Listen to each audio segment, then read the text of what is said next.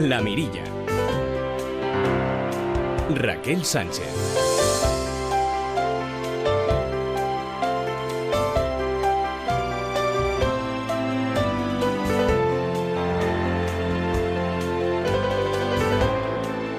¿cómo están? Muy buenas noches. Volvemos a colarnos en la programación de esta casa de Onda Cero para esta noche proponerles una hora de radio, una hora en la que vamos a viajar a distintos lugares de la geografía del mundo. Son viajes en el espacio, pero también viajes en el tiempo.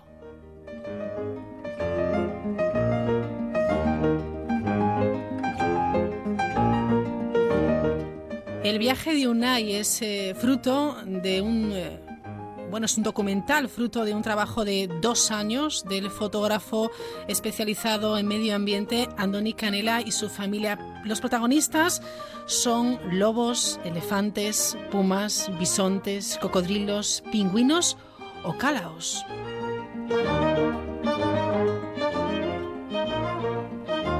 Y también haremos un viaje a la historia, el viaje de Jela Lepman.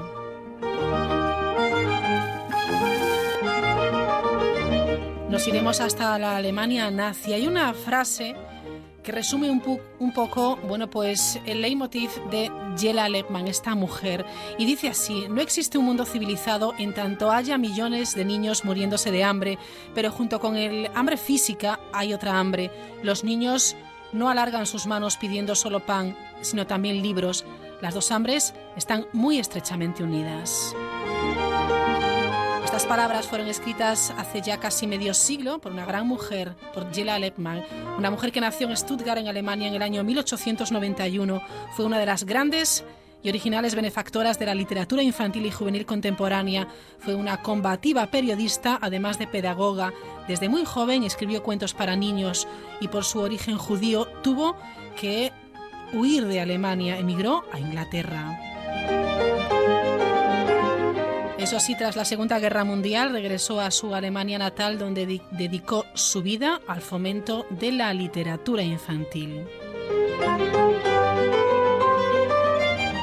En noches de insomnio veo a millones de niños que carecen todavía de libros, sino ya, lo que aún es peor, con libros inadecuados en sus manos. Cuán a menudo los niños leen libros, incluso en la escuela, sin apenas rastros de paz y comprensión. Lepman organizó una exposición internacional de libros infantiles, impulsó la creación de IBI y del premio Hans Christian Andersen. Esta noche conoceremos un poco más la historia de esta mujer gracias a la autobiografía que acaba de publicar por primera vez en, castellano Creoz Ediciones.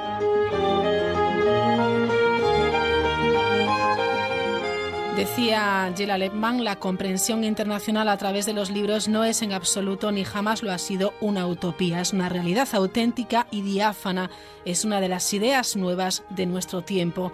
Esto después de la Alemania nazi que podemos todavía hacerlo actual a día de hoy.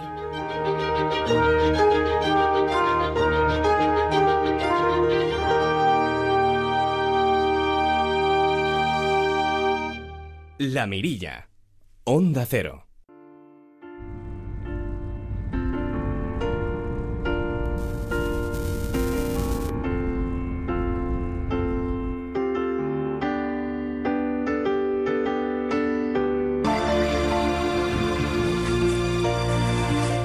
Mala música, no es mal fondo para realizar un viaje, un viaje documental, casi dos años. Eh, de eh, Andoni Canela, un fotógrafo especializado en la naturaleza, que realizó con su mujer y con sus dos hijos para buscar y explorar los lugares más salvajes del planeta y alertar sobre las especies protegidas de cada continente. Andoni, ¿qué tal? Buenas noches. Hola, buenas noches. Muy bien. Bueno, el documental es una chulada, Andoni.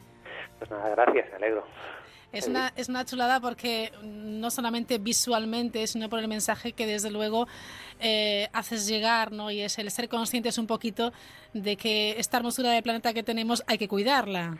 Pues sí, en, este caso, añadiendo lo que comentabas, que, fue así el viaje, pues teníamos el foco puesto en cada continente en un animal, un animal en concreto que representa pues pues eh, ese ese mal estado del planeta pues porque estos animales pues están amenazados sobre todo por el hombre por diferentes motivos y la, la intención era pues convivir en esos lugares durante tres meses con cada animal y explicar las diferentes digamos, problemas por los que aparece, que aparece y los retos que, que pueden, pueden darnos algo de optimismo ¿no? mirando hacia el futuro. Bueno, con optimismo, esa es la idea. Bueno, Andoni Canela, como, como saben, y si no yo se lo cuento, es un fotógrafo, gran fotógrafo, especializado en periodismo ambiental. Bueno, tienes varios libros, has hecho varias exposiciones, has trabajado para importantes medios de comunicación, periódicos, revistas. Y me gusta un poco la, la, visión que das en este documental con esa mirada tan inocente que es la mirada de, un niño, ¿no? La mirada, la mirada de, de Unai. Sí, es una mirada que también va, va viendo, se va dando cuenta mm, con, con la, su mirada inocente, pero también de una serie de, realidades, ¿no? Entonces el optimismo acaba dominando, pero también, pues bueno, una de las preguntas que, que, él se hace, que aparece ahí en sus comentarios, ¿no? En la voz, ¿no? De, ¿Por qué cada cada continente que vamos los animales están perseguidos y están machacados. Y era así también porque habíamos escogido esas especies que, el hombre va por ellas, ¿no? Pero aún así, pues bueno, también estuvimos pues viendo lugares donde las cosas iban mejorando, pues porque había proyectos de conservación, pues porque porque eh, había un parque nacional en el que se empezaban a proteger y porque también pues eh, la mirada de, un niño pues es más ilusionante, ¿no? Y, tiene ganas de hacer cosas, ¿no? Que nosotros a veces los adultos, aunque la tengamos, pues desesperas por la dificultad. Y era también este mensaje importante darlo. Bueno, digo la mirada de Unai, pero claro, el viaje fue toda la familia compartiendo, yo creo que una experiencia que va a ser, desde luego, Andoni, inolvidable. Sí, sí, seguro que, es inolvidable, empezando por la más pequeña, que, que, eh, que es Amaya, que de hecho cuando empezamos el viaje tenía tres años, que, todo el mundo decía, oh, te esperaros un año o dos a que, a que crezca para que se entere. Y bueno, es cierto que los, los primeros meses, incluso casi el primer año, Amaya no recuerda demasiado, pero a partir de los cuatro años, que es más o menos la edad que empezamos todos a tener recuerdos, ahí sí que se acuerda. Entonces, de los últimos continentes, pues, pues se acuerda de todo, ¿no? Entonces, sus primeras experiencias y lo primero que recordará, pues es estar por ahí viajando y viendo pues eh, elefantes, eh, cocodrilos, calaos y, bueno y también eh, esa vivencia que en nuestro caso el viaje requería pues hacerlo de una manera muy natural y estoica pues con tiendas de campaña, cabañas de madera y eso pues también acaba marcando tu personalidad que te, acostumbras a todo, ¿no? Si eres un niño. Vaya experiencia, Andoni, ¿cómo se te ocurrió realizar este este viaje y este documental? Pues el, el viaje no es tan raro desde el punto de vista que, que yo llevo pues 25 años viajando y fotografiando tigres, leones, osos y ballenas y bueno, eh, eh, hubiera sido normal que lo pudiera pudiera haber hecho solo, pero pero claro, ya teniendo hacer un viaje seguido mm, yo solo pues no no no lo podía hacer, ¿no? de, tanto tiempo. Entonces con con Merichel Marguerite, que es, mi compañera de pareja, que también es mm, profesional, es periodista y escritora y eh, ah, escribe proyectos educativos para Qué niños. gran equipo hacéis entonces. sí, sí, sí, de hecho, pues bueno, habíamos, antes viajábamos mucho más juntos. Cuando ya tienes niños, dejas de viajar y dejas de viajar tanto. Ella tenía esas ganas de, viajar. Eh, y entonces, mm, aparece, bueno, surgió la idea que, también yo arrastraba de hacía tiempo, que era pues esa vuelta al mundo tranquila, no hacerla en unos meses, sino pues dedicarle pues un año y medio largo y y hacer una serie de trabajos con especies que explicaran una historia. ¿no? Entonces, esas especies elegidas, eh, que son, así las digo rápidas, el, el lobo, el bisonte americano, el puma, el pingüino papúa, el cocodrilo eh, australiano, el calao bicorne y el elefante del desierto. Pues las, siete tenían pues cosas en común, cosas diferentes, eh, geográficamente los paisajes, los hábitats, los ecosistemas también eran, eran una muestra muy muy diversa de, de lo que es la, la Tierra entonces dijimos, bueno, como proyecto profesional funciona sin duda, había un, eh, ella iba a hacer un proyecto educativo, yo con eh, unos medios como La Vanguardia que trabajo, pues eh, pacté una serie de reportajes que iban a ir saliendo, entonces ya vimos que, profesionalmente tenía sentido, o sea, no era un no era un viaje simplemente de placer, pues claro. íbamos a trabajar, pero claro, nos teníamos que llevar en la mochila a los dos, a los dos peques, Unai eh, es un niño que, pues bueno, desde que, que, nació en el Pirineo y después cuando vinimos a Bañolas, pues se ha enamorado de, la naturaleza, le ha gustado muchísimo ir a, ver pájaros, tenía ya mucha experiencia de acompañarme a mí y de los lugares donde, donde vivíamos y eso hizo que dijimos a él, bueno, se va a motivar muchísimo. y ese fue el motivo por el que el documental, no tanto los reportajes y el libro que el año pasado pues salió un libro con todo con toda la experiencia pero sí que pensé que el documental en su mirada y ese cambio que iba a tener de los nueve años hasta los diez y medio, casi once, pues iba, iba a, funcionar, ¿no? Íbamos a tener una historia diferente, explicada por un niño, aunque él nos muestra pues los animales, los paisajes y un poquito la vida que tenemos los cuatro, ¿no? Pero explicada desde su punto de vista. y, ese, y ese así fue resumido un poco lo, hasta que decidimos que fue muy rápido, de un mes a otro, un par de meses, vamos, vamos, y ya salimos. Es como a veces hay que hacer las cosas sin pensarlo mucho, ¿eh? Porque si no se pueden quedar ahí en un proyecto nada más. Eh, fue así exactamente, sin pensarlo mucho, porque si empiezas a analizar todos los posibles problemas, tanto de logística, económicos, escuelas, pues no lo hubiéramos hecho. Digo, venga, adelante, adelante. También hay que decir que la mayoría de esos sitios, prácticamente en todos, yo había estado dos, tres o cuatro veces haciendo reportajes y eso hace que, te sientas más cómodo, ¿no? Que digas, bueno, bueno, voy a Patagonia, me voy a Australia. Si has estado ya conoces, o a Namibia y Botswana, pues mm, no tienes que preparar ni, ni informarte, ¿no? Sino que directamente pues te vas. Amaya tenía tres años, Unai nueve años, ¿no? Cuando empezó la aventura. Vamos a escuchar un, un, fragmento. Vamos a escuchar a Unai. De acuerdo. La meva germana petita es diu Amaya i li encanta el pa amb tomàquet. La meva mare escriu llibres per nens i s'inventa un munt d'històries fantàstiques. De vegades jo l'ajudo amb les meves idees. El meu pare és fotògraf de natura la seva feina consisteix en viatjar per tot el món i buscar animals per fer-ne fotos. De vegades el trobo molt a faltar. Quan torna a casa, m'ensenya les fotos de tots aquells indrets llunyans i al·lucinants on ha estat.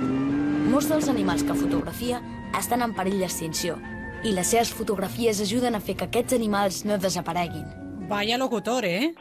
Sí, pues has, has eh, puesto la versión en catalán, porque de, de, hecho tenemos eh, la, la, misma película, el mismo documental, en tres versiones. La, versión con la locución en catalán, que es la lengua materna de UNAI, que, que bueno, nació aquí en, en Cataluña, en Navarra. Claro. Pero luego también está la versión en castellano, que es la que hemos puesto pues en las 32 ciudades que hemos estado, pues, bueno, las veintitantas, porque hay que quitarlas de Cataluña, que ha estado por toda España, es la versión en, en, castellano. Y luego también hay una versión en inglés que hizo también la locución UNAI, que es la versión pues Oye, este niño ha currado muchísimo. bueno, le sale de manera natural la, la locución, porque yo creo que explica su historia y y, le gusta, entonces ya también pues bueno, pensamos que después del esfuerzo de lo que esto montar un documental, pues la parte de esa locución, pues bueno, que valía la pena hacerla en, los tres idiomas. Desde luego que si lo hace francamente bien, con toda naturalidad, que ya, oye, nos gustaría a otros locutores esa naturalidad, que da gusto escucharle, ¿eh?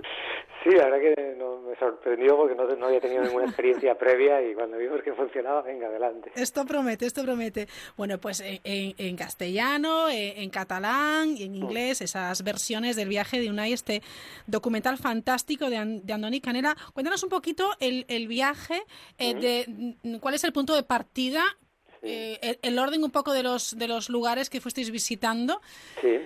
Porque claro, eh, vamos. Te cuento, el, el, en el documental en sí hay una variación de, de, tres continentes, porque para que para que fuera más interesante, eh, pues decidimos con, con el guion que, lo dio Merichel Margarit, eh, Julio Mazarico tiene muchas, es un amigo, tiene mucha experiencia en cine, y Unai, que fue el que un poquito cambiaba después lo que estaba escrito, pues mm, decidimos cambiar el orden mm, que, que, que, habíamos hecho el viaje, porque a veces parecía un poco repetitivo, porque de hecho lo que hacíamos en todos los sitios era muy repetitivo, nos, nos instalábamos y íbamos a buscar animales, animales que no encontrábamos, que nos costaba, que era difícil. Entonces, para, para hacer cambiar un poquito el ritmo, pues eh, eh, variamos el orden, ¿no? Pero el orden en un principio fue como una, una especie de, de, círculo. Empezamos en, en Europa con el lobo tres meses, y ahí saltamos a Norteamérica, tres meses con el bisonte americano, en las rocosas y las grandes llanuras americanas, donde, pues, donde estaban los nativos norteamericanos. Estuvimos con los bisontes, y ahí fuimos hacia Patagonia, las estepas y las montañas de Torres del Paine en Chile y, Argentina, para buscar el puma. De allí fue el salto a, la Antártida, que ahí estuve aproximadamente un mes, que fue la única parte del viaje en el que nos dividimos. ellos no pueden venir, porque niños pequeños ahí a Antártida no pueden venir, se quedan en Patagonia, y yo hago el viaje en barco hasta hasta, Antártida. Regreso a Patagonia y de ahí vamos a, Australia, al extremo norte, pues tocando a Papúa Nueva Guinea, la península de Cape York, donde acaban la carretera, las carreteras asfaltadas, y ahí, eh, en esa zona del norte extremo de Queensland, buscamos al cocodrilo de agua salada o marino.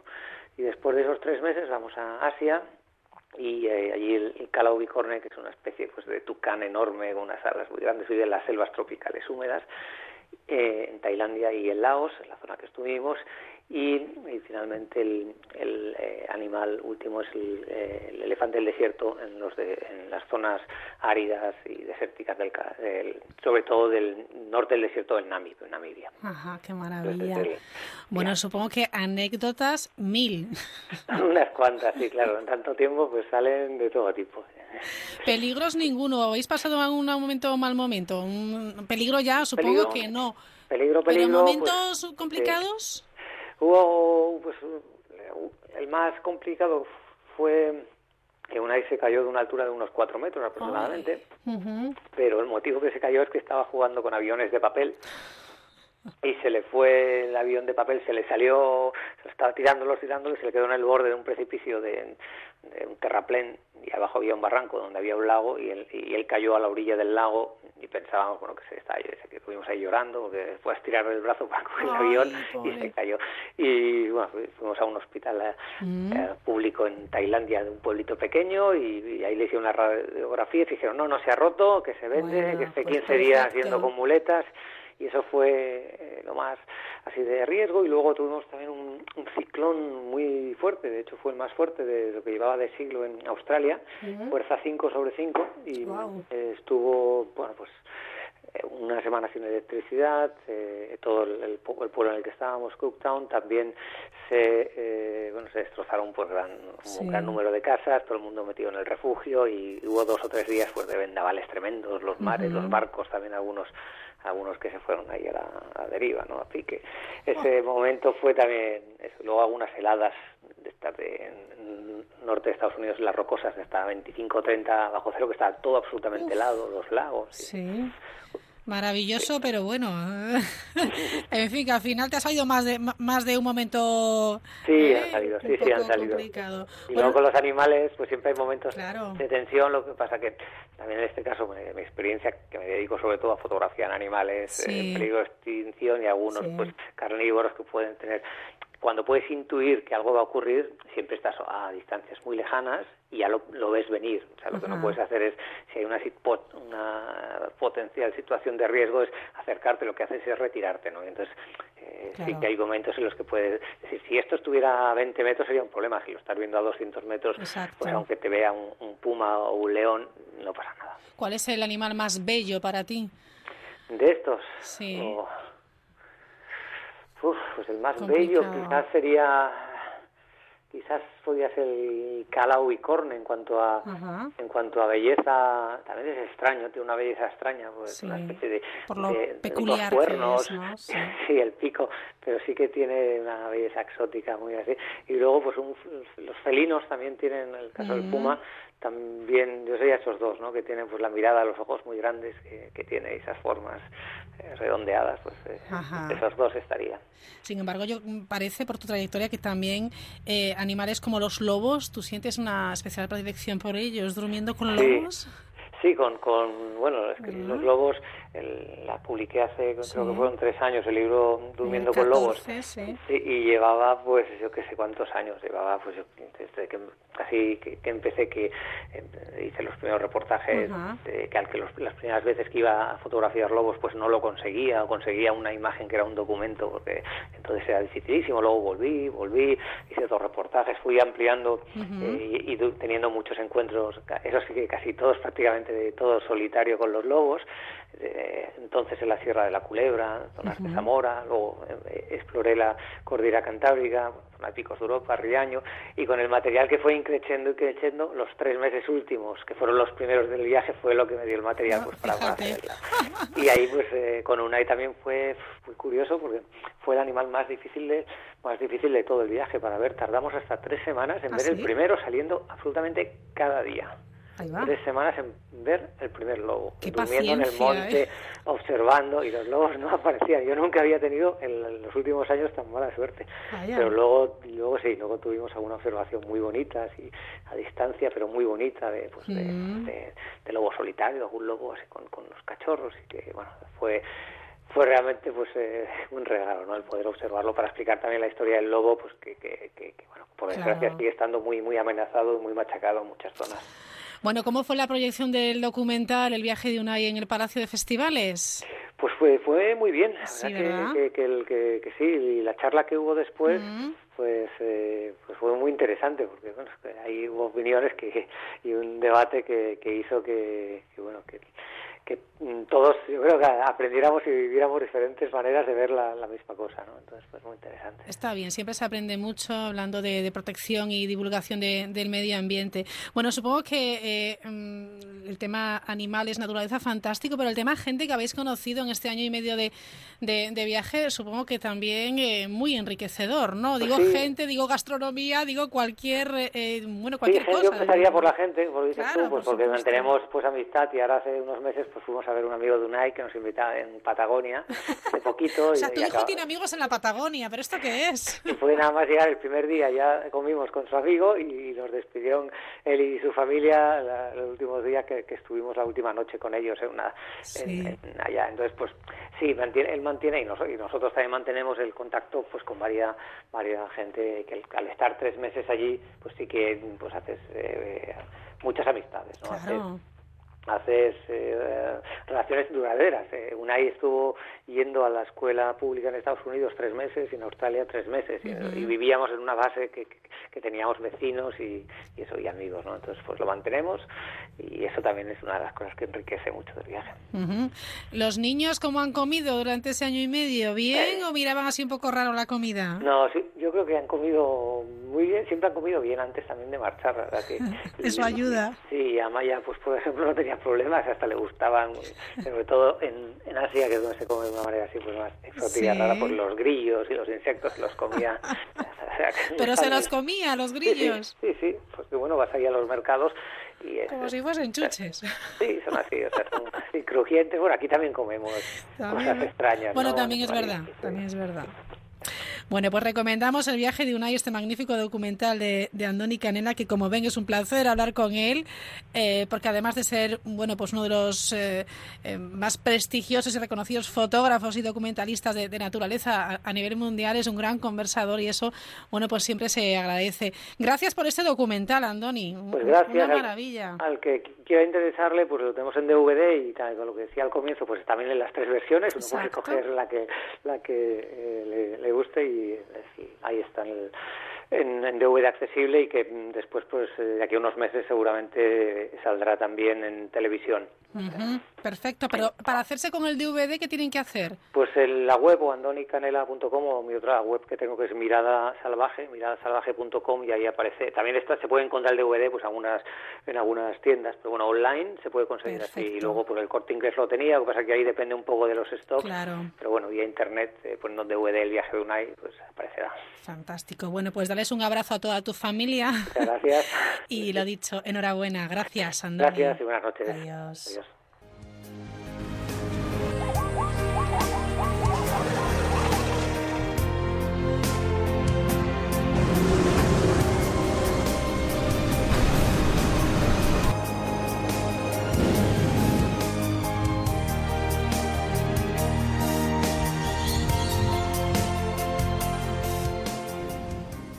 Descubre lo que hay tras la mirilla con Raquel Sánchez.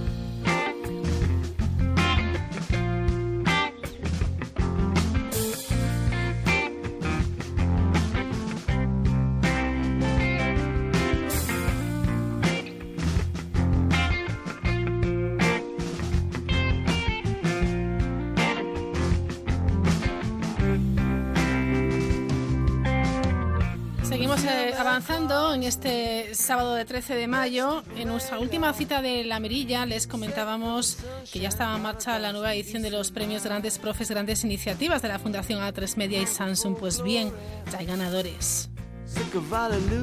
El premio Grandes Iniciativas de Éxito Educativo ha sido para la iniciativa Una aldea llamada Wandi, un programa del Colegio de Educación Infantil y Primaria Calderón de la Barca de Leganés de Madrid, que da a conocer otras realidades sociales y culturales mediante el intercambio de dos centros en España y una escuela en Senegal, con el objetivo de luchar contra el racismo y la discriminación.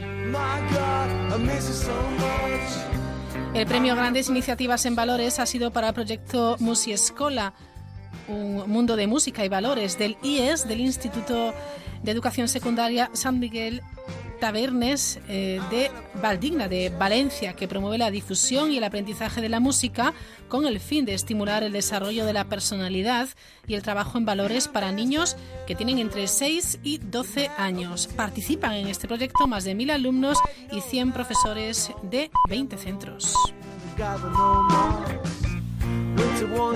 La iniciativa Un Departamento I más de más ha obtenido el premio Grandes Iniciativas que cambian el aula, una propuesta del IES Martín Rivero de Ronda de Málaga.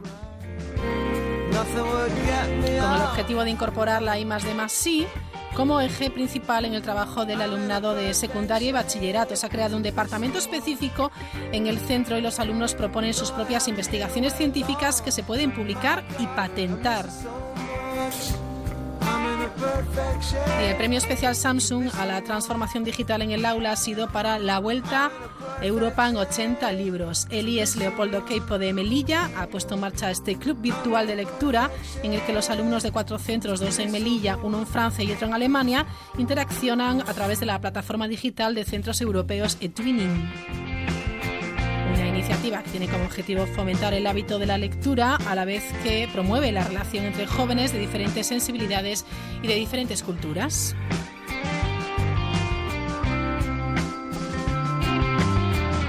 La iniciativa del IES Parque Goya de Zaragoza, una red de ciberayudantes, ha ganado el premio especial Fundación A3 Media a la mejora de la convivencia escolar, un programa que tiene como objetivo desarrollar iniciativas de Internet en un entorno saludable y seguro y tratar de paliar el riesgo de abuso o mal uso de los dispositivos electrónicos y redes sociales. Programa que insiste también en la labor de mediación en situaciones de acoso, de ciberacoso, de violencia de género y también de discriminación. Las iniciativas premiadas en las categorías de éxito educativo, valores y que cambian el aula se van a difundir en la tele con el objetivo de inspirar a otros centros educativos.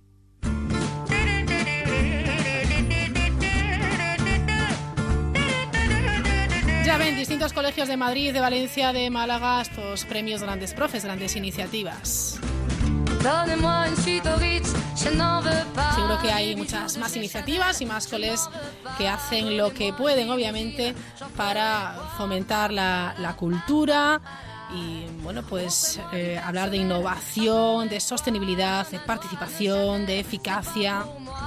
Todos ellos les animamos a participar en la próxima edición de Grandes Profes, Grandes Iniciativas.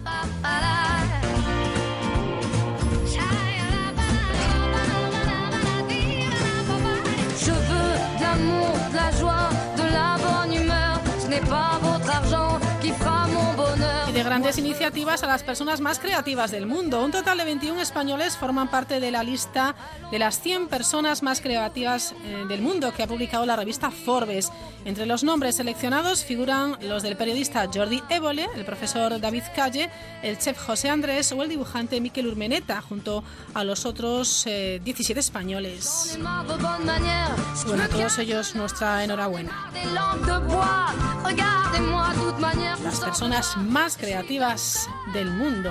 Pues entre ellos, entre esos 100 hay 21 españoles. Nos vamos hasta ahora, hasta el municipio Pontevedrés de Bayona, que se ha convertido en el primer municipio de España con el 100% de sus playas libres de tabaco. Es pionera en Galicia con cinco arenales sin humo y este verano lo implantará en el sexto. Se llama el Arenal, la playa de Santa Marta, una iniciativa que nació en el Ayuntamiento de Bayona ya en el año 2005, pero como ven ha ido a más. Primero era un arenal, después dos en los que no se permitía fumar y ahora el 100% de playas libres de humo, libres de tabaco. María Iglesias es concejala de turismo de Bayona. Igual que cuando se prohibió fumar en los bares, en las discotecas, que fue un, un impacto impresionante para toda la ciudadanía y que nunca pensamos que en tan poco tiempo se iba a cumplir al 100%, pues esto es lo mismo, la verdad que impacta al principio y, hay comentarios negativos, pero a la larga la gente ve que es muy positivo, ¿no? Porque bueno, al final, ¿qué nos encontramos en las playas? Pues nos encontramos niños que juegan con la arena, cogen colillas,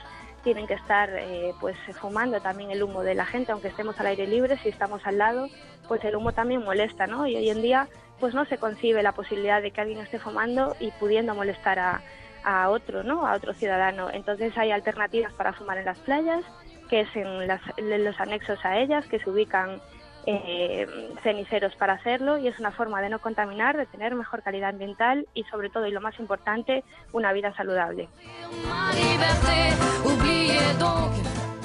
No es una prohibición con afán recaudatorio, explica María Iglesias, simplemente quieren sensibilizar y ya ha habido otros ayuntamientos que han llamado a Bayona para preguntarles cómo va la iniciativa. Pues algún ayuntamiento gallego y algún ayuntamiento del sur de España, ¿no? Y nos preguntaban sobre todo eh, qué aceptación tiene la gente, ¿no? Con, con esta medida por evidentemente es un cambio muy drástico y bueno pues puede conllevar críticas pero yo creo que las cosas hechas pues con sentido común eh, la mayoría de la ciudadanía las entiende y, no es un tema de, como dijimos, de para multar, ni muchísimo menos, simplemente de pues eh, inculcar sensibilización a la gente y, yo creo que lo estamos consiguiendo y es el fin, ¿eh? realmente es eso. Bayona, primer municipio de España con el 100% de playas libres de tabaco. Seguimos.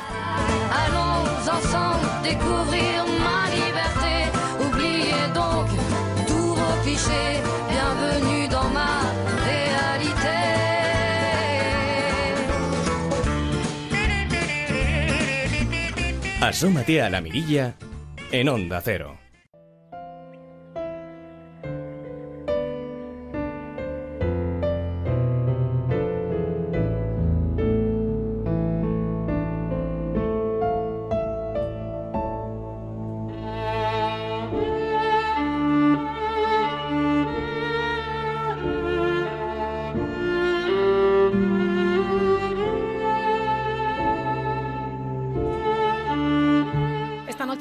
Contarles la historia de una mujer de Jela Lepman, de familia judía, periodista, viuda y con dos hijos.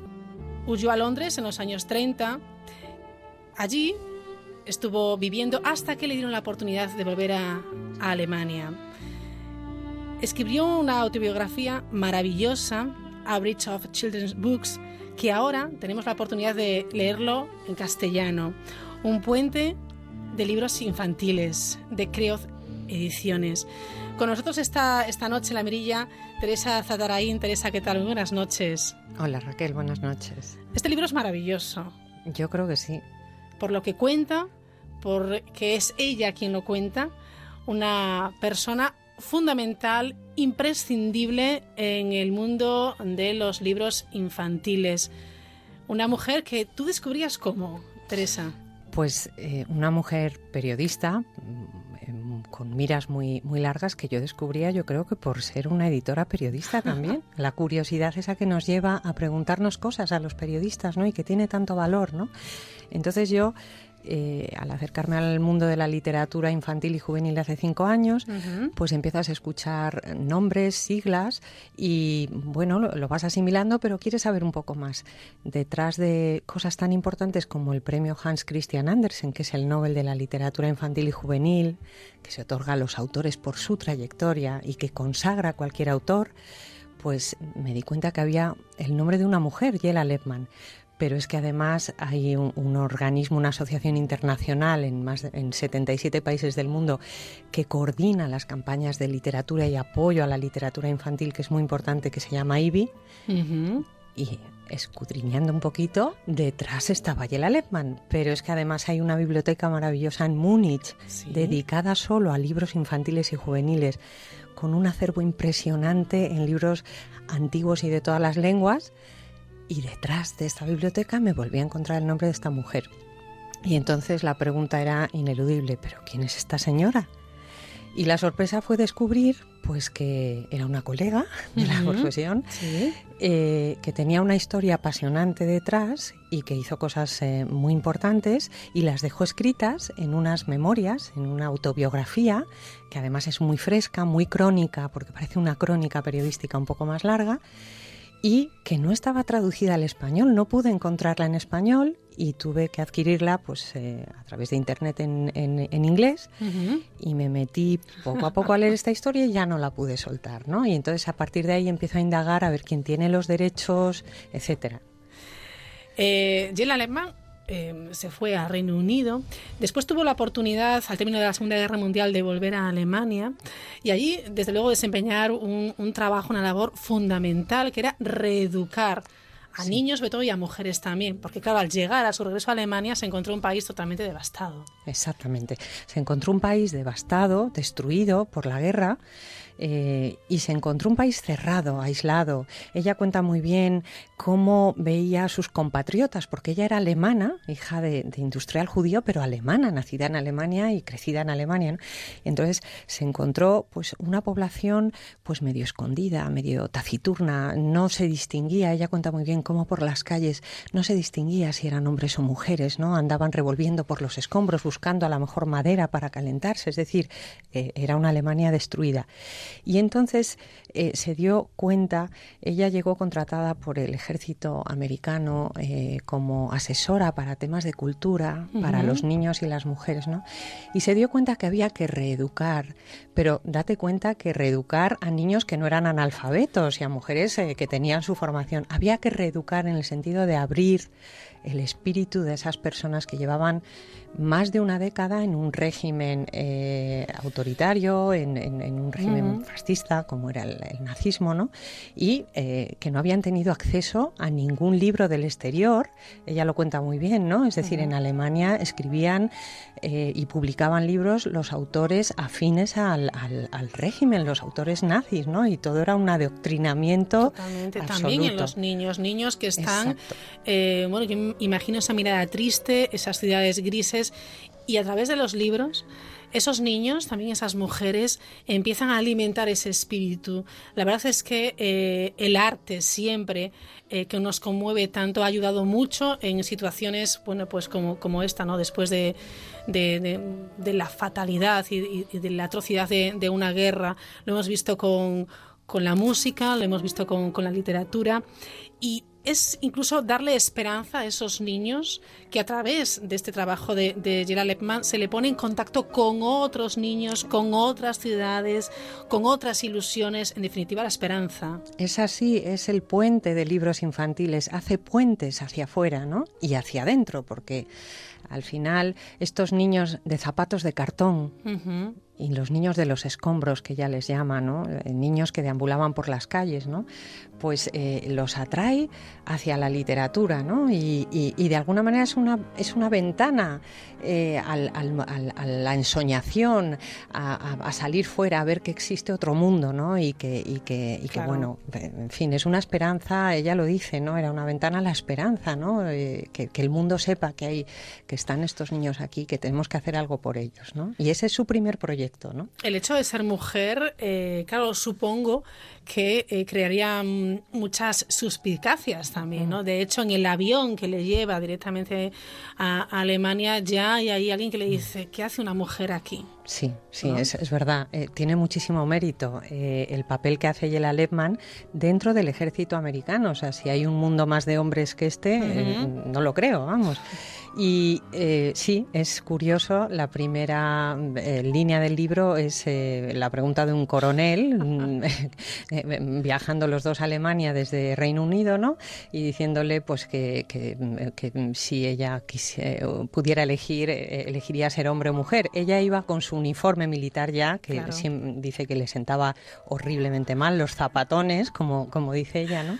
Pero iba decidida a hacer algo importante y yo creo, Raquel, que lo que hizo lo hizo por ser mujer. Es decir, cuando ella plantea por primera vez como primera medida, después de pasearse por Alemania en un jeep horroroso y ver la situación de su país como estaba, cuando ella plantea como primera medida una exposición internacional de libros infantiles, eh, la, miran como eh, extrañados y patidifusos, ¿no? Los, los, otros miembros del Consejo Militar, ¿no? Diciendo, pero bueno, esta señora...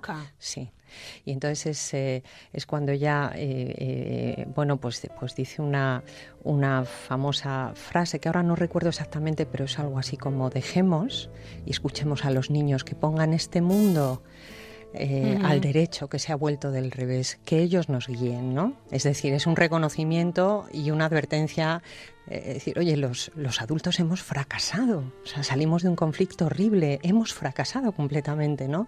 Pongamos la mirada en los niños porque además merecen un rescate. Fue una mujer muy valiente. Sí, completamente. La, portada del libro, Raquel, el otro día... Eh, bueno, libro recién, salido del horno, porque lo habéis presentado en Madrid hace una semana. Hace unos días, sí. Claro. Sí, sí. ¿Cómo fue la presentación, Teresa? Muy bien, muy bonita. Mira, ¿Dónde, fue? Pues fue en el instituto, en el Goethe Institute de Madrid, y tuvimos la colaboración e implicación directa de la Fundación Ortega Marañón, cuyo director académico, Javier Zamora, hizo un discurso tan bonito, es decir, este señor tan eh, culto y docto en la filosofía, nos eh, tocó la fibra, ¿no? Y habló, pues, pues, eh, pues de la importancia de la literatura infantil en todos los tiempos, ¿no? Y, ahora también estamos en tiempos turbulentos, ¿no? La Es curioso cómo, en, hablando de literatura, la literatura infantil es como un arte menor en, las, en la literatura, en las editoriales no debe ser así. Hay que cuidarlo, hay que mimarlo y hay que apostar por ellas. Verdaderamente importante que nuestros niños eh, lean y lean cosas buenas. Claro que sí. Yo creo que los que estamos metidos en el sector de la, edición y mm, también los profesores, yo creo que los padres hoy en día, Raquel, tú eres madre, yo creo que los padres hoy en día comparten la, lectura con sus hijos. Es muy importante porque además es que eh, eh, son, es, hacer lectores adultos, ¿no? Es decir, que... Nos ayuda a ser mucho mejor personas en este mundo que claro, no estamos en, la, edad eh, en la época post-nazi, pero estamos, como decías... En épocas turbias y turbulentas también. Y fíjate, Raquel, tú has dicho algo muy importante. La literatura infantil, ya lo creo que es importante, si es que Yela Lepman consiguió a través de la literatura infantil, realizar los primeros eventos internacionales en la Alemania de posguerra y consiguió el primer apoyo abierto internacional de los países vencedores hacia el país vencido, que fue esa exposición de libros infantiles de más de 20 países, llegados de más de 20 países, fue el primer signo de apoyo unánime de los países vencedores al año, al año y medio, a Yela Lepman, de decir, solo hubo uno, Bélgica, que mm, adujo que no iban a participar porque Alemania les había hecho sufrir mucho y les había invadido dos veces. Y ella les contestó, precisamente para que eso no vuelva a ocurrir, tenemos que educar, reeducar a las nuevas generaciones en la tolerancia, en el respeto. El legado de Yela Lepan es fundamental. No sé cómo eh, tú, Teresa, lo, definirías. ¿Qué, ¿Qué supone? Para la literatura? Yo creo que es, eh, que es eh, un legado atemporal por los valores que tiene Yela Lehmann. Estamos hablando del, respeto, estamos hablando de la cohesión internacional, estamos hablando de la unión de los pueblos, por lo tanto, del respeto a las culturas ¿eh? y el enriquecimiento que eso supone. Y después es que Yela Lehmann, Raquel, es que eh, todo lo importante en literatura infantil y juvenil lo hizo ella, por lo tanto está detrás de IBI, está detrás de la mayor biblioteca internacional de la juventud y de la infancia que está en Múnich, está detrás de los premios más importantes que se otorgan cada año. Es decir, es que, mm, en fin, eh, yo creo que ella no dimensionó eh, el, volumen y la, influencia que iban a alcanzar todos sus proyectos. Ella que, eh, a pesar de todo lo que vio, a pesar de todo lo que vivió, seguía creyendo en, los libros, en los libros para los niños. Una persona que vio cómo se quemaban los libros eh, en hogueras. Hemos visto un montón de películas, esta música que nos acompaña es de, una de ellas, que nos habla del horror efectivamente los campos de concentración, tenemos la lista de Slinder, tenemos el pianista, pero esa imagen de, la ladrona de libros a mí bueno, me, me sobrecoge, ¿no? Y a pesar de todo, hay que seguir creyendo, ¿no?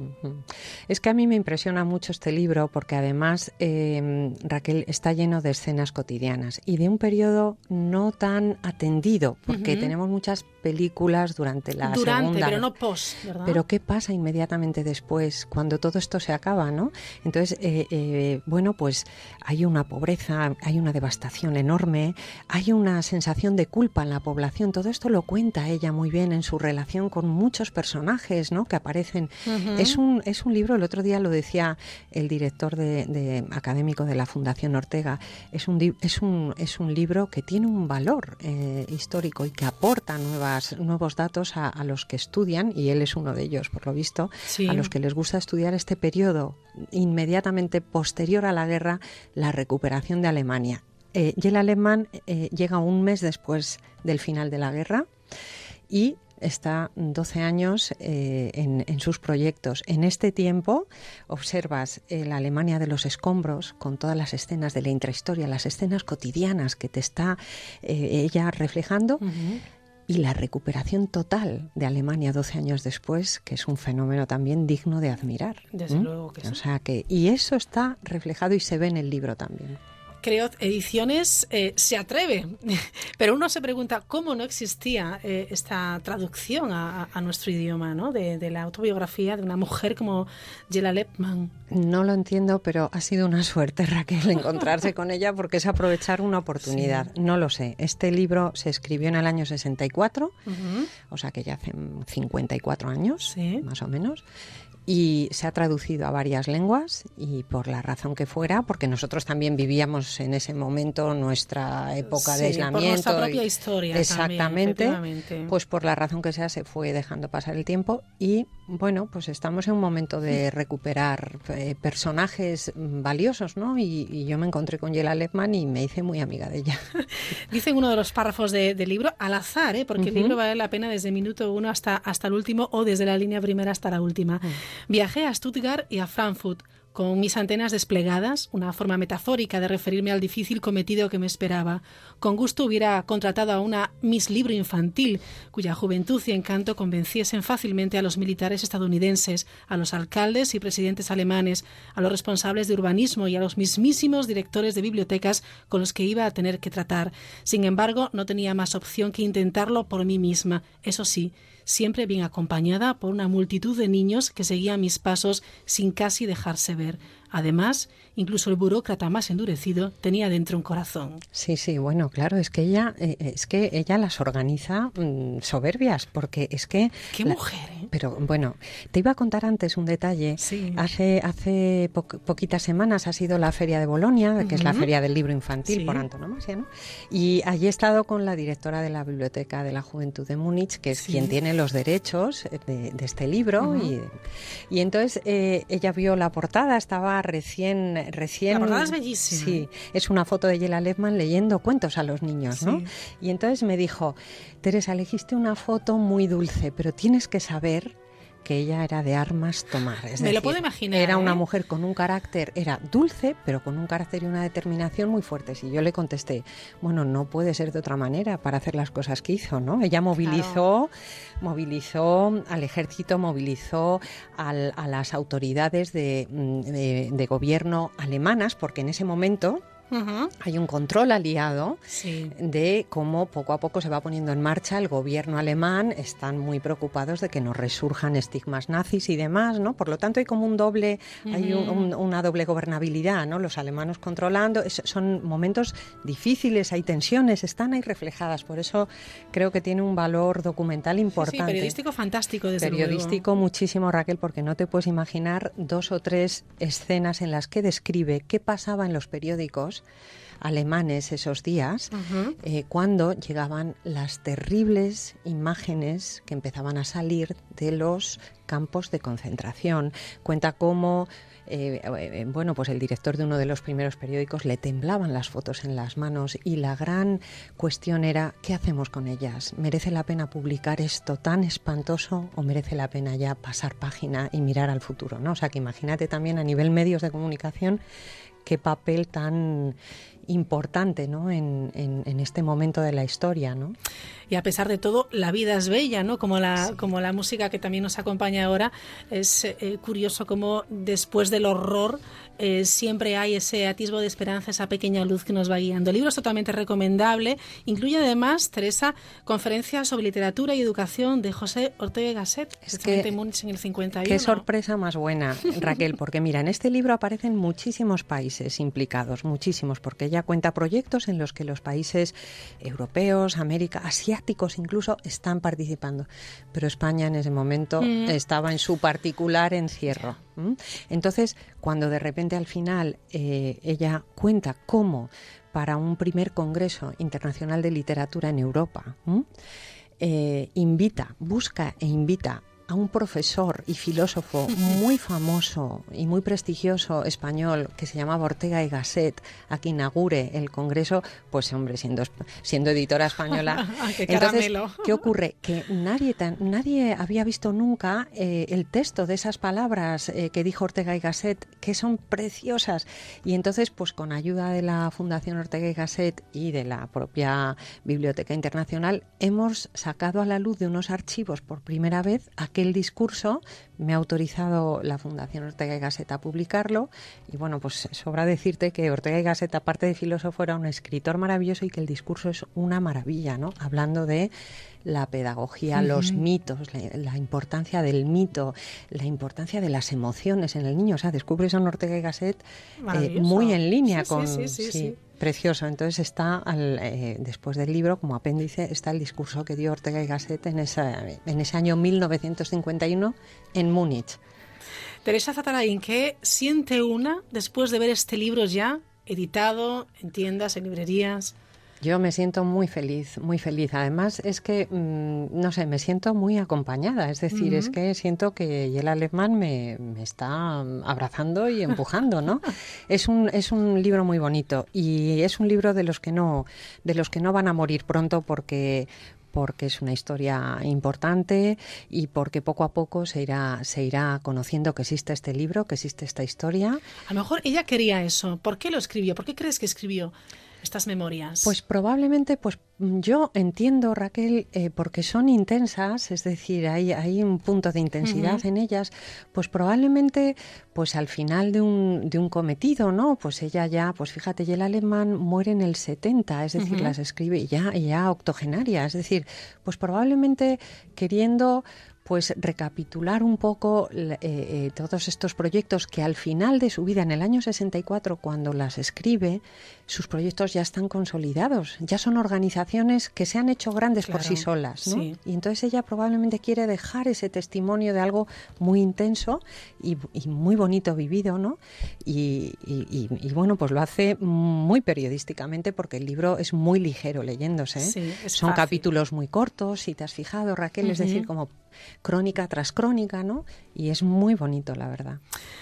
Un puente eh, de libros infantiles, eh, Lepman, que narra en primera persona sus proyectos pues, más inolvidables, como decía Teresa, la creación de esa Biblioteca Internacional de la Juventud en Múnich en el 49, la fundación de la Organización Internacional para Libro Infantil y Juvenil IBI en el 53, hoy presente en 77 países, y la promoción del premio Hans Christian Andersen, considerado, como saben, el Nobel de la Literatura para jóvenes. Un caramelo que ya pueden disfrutar todas las personas curiosas que son las que escuchan la mirilla y yo espero que, lo disfruten, tanto más que Teresa Fatarain, que lo ha disfrutado desde minuto cero. es cierto, es cierto, lo he disfrutado mucho, ha habido mucho trabajo porque había que hacer una traducción del alemán, había que editarla, había que pensar muchas cosas, ¿no? Una introducción del presidente de IBI, eh, un apéndice. el trabajo está ahí, ¿eh? Sí, sí. Creo que es un libro completo y, que está muy bien. Son muy interesantes todos los textos que aparecen. Hay uno de ellos con el que eh, bueno, casi lo, lo, escribí al final de sus memorias, que me gustaría que fuera la propia Teresa quien, quien lo leyera, que habla efectivamente de, bueno, pues de los niños y de los libros. Sí, bueno, y que resume un poco, ¿no? Eh, el, título que ella pone, que al principio es un título un poco chocante, ¿no? Pero ella dice al final de sus memorias, ya con sus proyectos consolidados, dice en su libro, y, casi es el final del libro, en muchos puntos alejados de la Tierra, los niños ya sostienen los mismos libros en sus manos, encontrándose unos y otros en un puente común hecho de libros infantiles. Gera Lepman, la inspiradora autobiografía de una mujer realmente excepcional en este libro, Un puente de libros infantiles. Eh, Teresa Zatarain, gracias una vez más por estar con nosotros y gracias por este regalo. Muchísimas gracias, Raquel. Ha sido un placer compartirlo con vosotros. Pues así llegamos y ponemos el punto y final, o punto y seguido, porque continúa la programación, por supuesto, en Onda Cero. Enseguida llegan las noticias y a la vuelta en marcha con Javier Ruiz. Disfruten de lo que queda de sábado y de lo que queda de fin de semana. Hasta la próxima.